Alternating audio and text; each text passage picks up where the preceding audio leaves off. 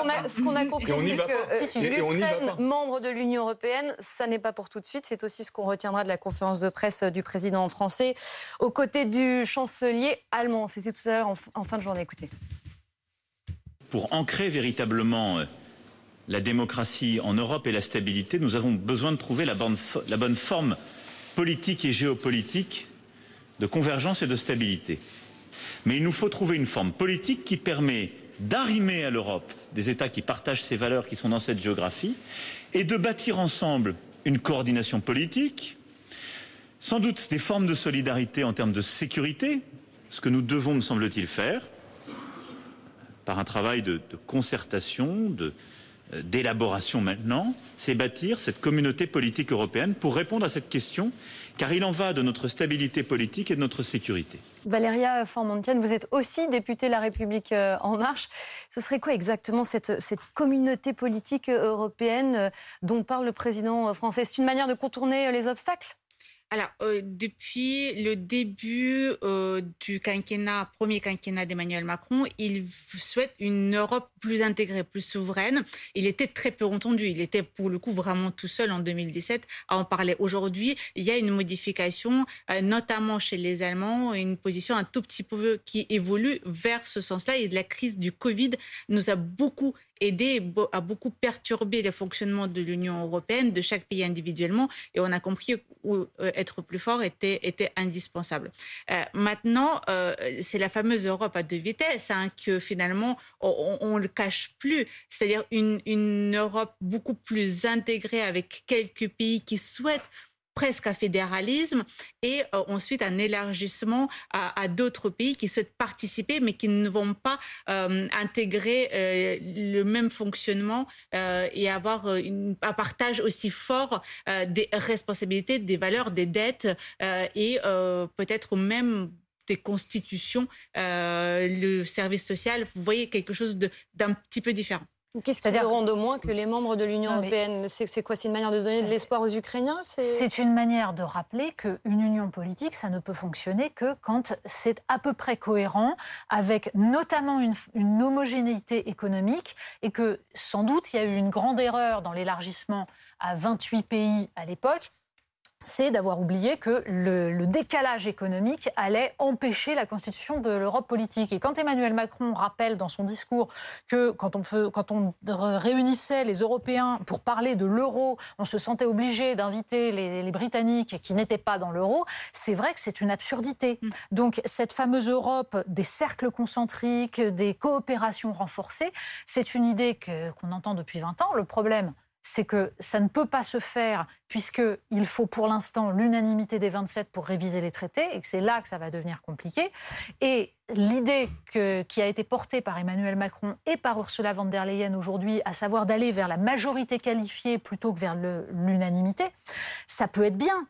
Ça peut être bien si on a bien défini avant quels étaient les domaines où il y avait cet abandon de souveraineté et combien, à combien on fait ça. Parce qu'à 27, ça peut très rapidement devenir extrêmement dangereux dans la mesure où c'est une perte absolue, tout simplement, de la capacité des citoyens à se faire entendre. Et Ou alors, on fait un saut fédéral et on part du principe qu'il existe un peuple européen, mais pour l'instant, et les citoyens plus, plus intégrés dans le débat, à plus consulter, justement pour, pour que ces changements-là soient respectés par tous in fine. Il faut que les peuples se prononcent. Et pour l'instant, on n'a pas encore euh, émis de choses euh, à destination des peuples pour qu'ils se prononcent. Est-ce que c'est de, se fera par, par, de nature à satisfaire les Ukrainiens, selon vous Vous rappeliez tout à l'heure l'importance pour l'Ukraine de faire partie de l'Union européenne. Et, et Zelensky le rappelle chaque semaine. Je pense que non seulement l'Ukraine a le droit, par le sang versé, d'appartenir à l'Union européenne, mais je peux dire aussi que l'Ukraine sera un modèle pour l'Europe pardon, mais en 2019, une ONG a déclaré l'Ukraine pays le plus corrompu du monde. Oui, euh, les choses ont Donc quand même beaucoup évolué. nécessaires je vais, pour en, Union européenne. Je vais en Ukraine régulièrement. Je vous interromps J'y suis pour, pour jouer ces, ces, images en direct du chef de la diplomatie euh, française, Jean-Yves Le Drian, qui est euh, en train d'arriver dans les locaux de, de, BFM TV, accueilli bien sûr par Marc-Olivier Fogiel, le chef de la diplomatie française, qui, je vous le rappelle, sera l'invité de notre émission spéciale dans, dans quelques minutes à 21h précisément précisément.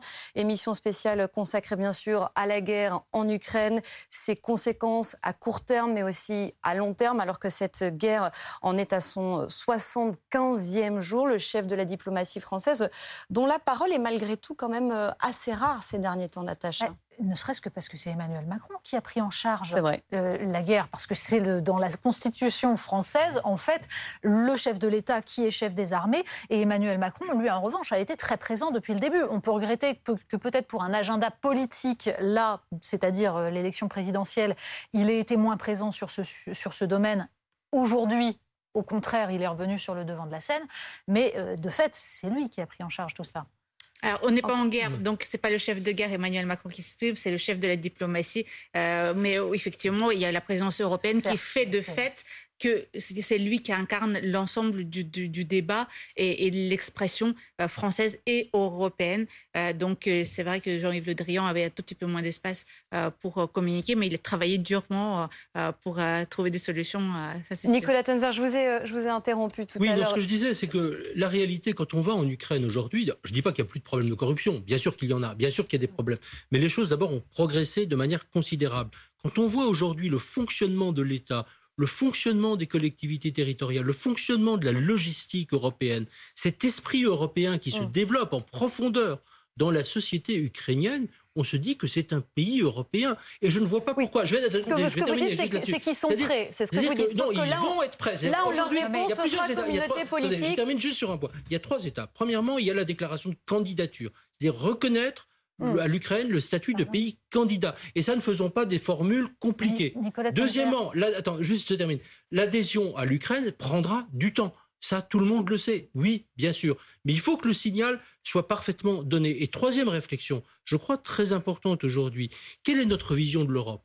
Est-ce qu'on veut avoir une vision de l'Europe géostratégique ou est-ce qu'on veut avoir une vision d'une Europe purement économique d'échange de marchandises Je pense que et, Emmanuel je termine, Macron et je termine juste sur, je termine, je termine je vois pas pourquoi aujourd'hui, déjà je, je, vous réponds directement, pourquoi les Polonais, pourquoi les Roumains, pourquoi les Tchèques, les Slovaques, les Ukrainiens, demain les Bélarusses, quand le Bélarus sera libre, seraient moins européens que nous, Français, nous, Allemands. Non, vous confondez Europe et Union européenne. Et justement, tout l'intérêt du, tout l'intérêt du discours d'Emmanuel Macron à Strasbourg aujourd'hui a été d'expliquer qu'il faut arrêter de confondre Europe et Union européenne. Et que le principe, c'est pour ça qu'il propose cette communauté politique, c'est pour dire évidemment que l'Ukraine est dans l'Europe, évidemment que l'Ukraine est dans euh, adhère aux valeurs européennes. Bien entendu, l'Union européenne, c'est une institution qui a vocation à régir la vie de pays qui, ont, qui répondent à des normes, qui répondent aussi à des critères économiques.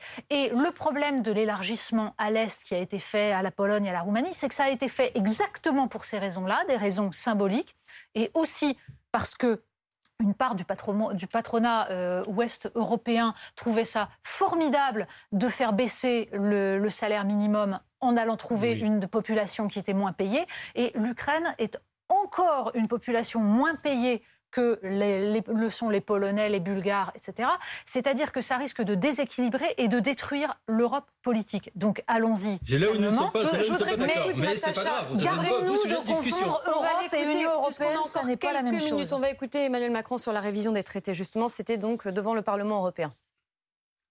Il faudra réformer aussi nos textes, c'est évident.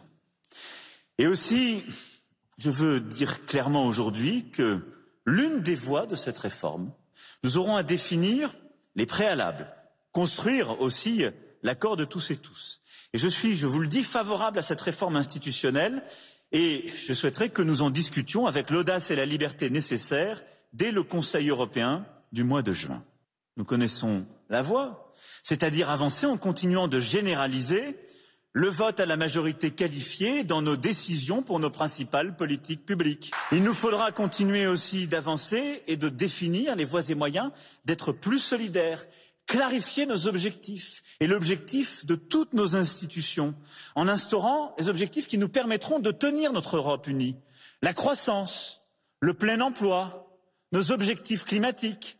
Sauf que, Natacha, changer les traités, 13 des 27 pays l'UE disent déjà, nous, c'est niet. C'est tout le problème, c'est tout le piège, en fait, de ces traités européens verrouillés et d'un élargissement qui a été mal pensé. En revanche, il y a en effet une possibilité de faire évoluer petit à petit ces institutions en gardant à l'esprit ce que soulignait Emmanuel Macron, là, à savoir qu'il faut donner comme objectif la croissance, le plein emploi, ce qui n'est pas dans les traités européens. C'est bien le problème. On se souvient de Lionel Jospin qui était allé en 2002 et qui avait réclamé qu'on ajoute juste le mot croissance au pacte de stabilité. C'est devenu pacte de stabilité et de croissance. Le contenu n'avait rigoureusement pas changé. Donc là, est-ce que Emmanuel Macron va réussir à faire mieux? On ne sait pas. Est-ce que ce sera uniquement du verbe? Peut-être, mais en tout cas, en tout cas, il s'agit là de regarder concrètement ce que doit être l'Europe en termes de protection et d'indépendance. Et le problème, c'est que tous les pays européens ne pensent pas cela. La Pologne n'est pas sur cette ligne, la Hongrie sur, une autre ligne encore, euh, la Bulgarie n'est pas sur cette ligne, c'est tout le souci. Antoine, vous avez 30 secondes, pas plus. Alors très rapidement, ce qui est sûr, c'est que sans être un, vouloir rentrer dans le débat sur les institutions européennes, pour en revenir à l'Ukraine, cette guerre nous aide au moins à nous définir, plus fortement que nous le faisions, à définir nos valeurs. elle sert à nous définir par contraste avec la Russie. Vladimir Poutine s'est engagé dans cette guerre pour un certain nombre de raisons. L'une d'entre elles était qu'il avait totalement sous-estimé l'Union européenne. Il l'avait dit à maintes reprises autour de lui, ça a été dit également. Il estimait que l'Union européenne était un espace en déclin, était un espace faible, était un espace peuplés de lâches incapables d'assurer leur défense. Ce que démontre la guerre en Ukraine, c'est que nous avons des valeurs de liberté, de démocratie de souveraineté qui ne sont pas les mêmes exactement que celles de Vladimir Poutine, et surtout que nous sommes capables de les faire prévaloir en ayant une vision politique et une pratique politique commune lorsqu'il s'agit notamment d'armer ou d'appliquer des sanctions. Il nous sert au moins à cela, ce conflit-là et cette guerre terrible à laquelle nous assistons.